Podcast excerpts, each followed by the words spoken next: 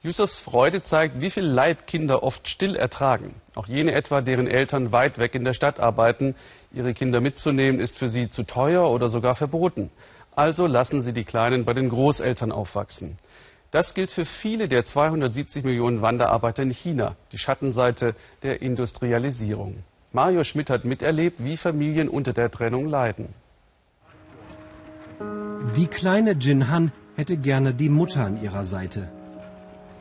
Aber es ist ihre Oma Fu, die sie und ihre Cousine jeden Morgen zum Kindergarten bringt. Viele Jungen und Mädchen hier teilen Jin Hans Schicksal. Die Eltern sind fortgezogen in die großen Städte, um Geld zu verdienen. 1200 Kilometer entfernt vom Kindergarten arbeiten Jin Hans Eltern in einem Imbissrestaurant. Die Mutter Cheng Wei füllt Teigtaschen, kellnert und ist in Gedanken bei ihrer Tochter und dem zwölfjährigen Sohn. Ihr Mann, Chong Chiang, ist der Koch. Sie vermissen ihre Kinder, machen sich jeden Tag Sorgen, ob es ihnen gut geht. Vor dem Restaurant das pulsierende Leben der Hauptstadt.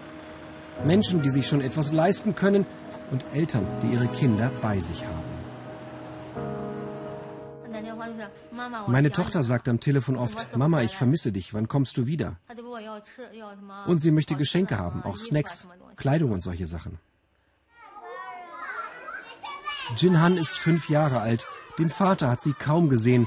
Die Mutter zog hinterher, als das Mädchen zwei war. In ganz China sind es mehrere Millionen Kinder, die von Kindergärtnerinnen, Lehrern und vor allem von den Großeltern erzogen werden. Die Familien zahlen einen hohen Preis für den Traum von mehr Wohlstand. Kinder, die von ihren Eltern aufgezogen werden, sind in der Regel aufgeschlossener.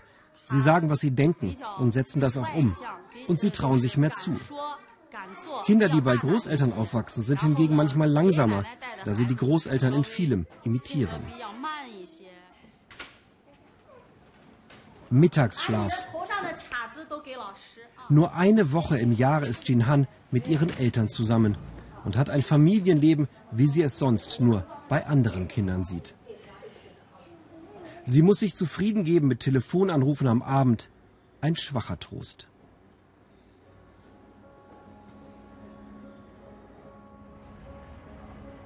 In Chinas Dörfern fehlt oft eine ganze Generation.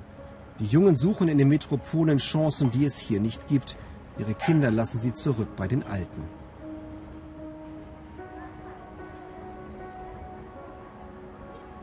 Mit dem Geld des Sohnes aus Peking konnte die Familie das Haus umbauen. Großmutter Fu hat selbst drei Kinder, nun kümmert sie sich um deren Kinder, ihre Enkel. Die kleine Jin Han frage immer wieder, warum andere ihre Mutter bei sich hätten und sie nicht.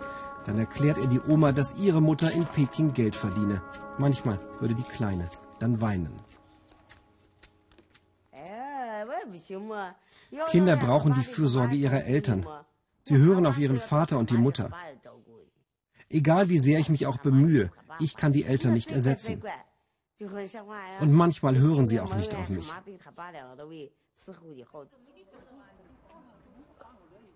Am Nachmittag nehmen die Großeltern die Enkel wieder in Empfang. Fu Lianche beklagt sich nicht. Sie ist 62. Noch sei es ihr nicht zu viel. Hauptsache, jemand kümmere sich um die Kleinen. Auch das Kind ihrer Tochter wächst bei ihr auf. Doch beim Lernen ist die Großmutter keine Hilfe. Sie kann kaum lesen. Viele Ältere auf dem Land haben wenig Schulbildung. Jinhan und ihre Cousine sind beim Lernen schon auf sich allein gestellt. Frau Fu ist froh, wenn ihr Mann abends von der Arbeit kommt, dann hat sie Unterstützung. Auch der Bruder der kleinen Jinhan ist von der Schule zurück. Cheng Long möchte Pilot werden. Die Eltern im fernen Peking vermisst er jeden Tag.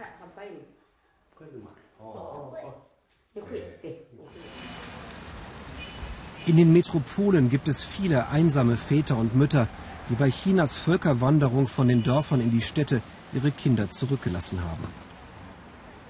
Chen Wei und ihr Mann leben in Schlafräumen ohne Privatsphäre. Deshalb möchten sie nur bei der Arbeit gefilmt werden.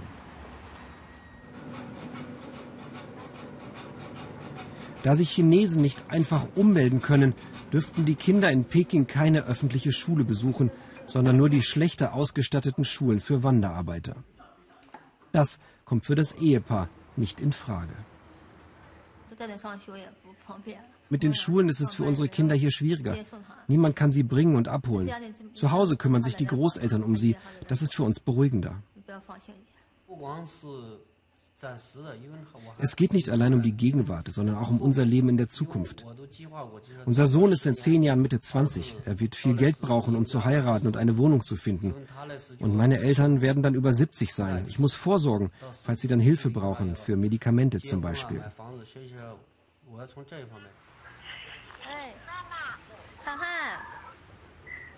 Ungestört können sie nur auf der Straße telefonieren. Fast jeden Tag rufen sie bei ihren Kindern an. Was machst du? fragt die Mutter. Ich gucke Fernsehen, sagt die Tochter. Immer geht es auch um die Schule, ob sie fleißig sind. Die Eltern hoffen, dass sie mit guter Bildung Chancen auf ein besseres Leben haben.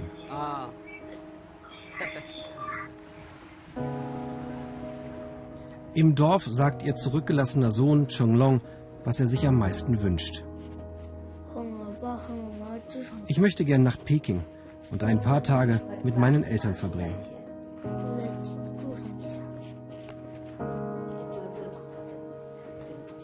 Großmutter Fu wünscht sich, dass ihre Enkel einmal auf die Universität gehen, viel Geld verdienen und gute Menschen werden. Sie möchte ihnen dabei helfen, so gut sie kann. Im Februar zum chinesischen Neujahrsfest kommen endlich die Eltern. Dann sind sie wieder eine richtige Familie. Für eine Woche. Einmal im Jahr.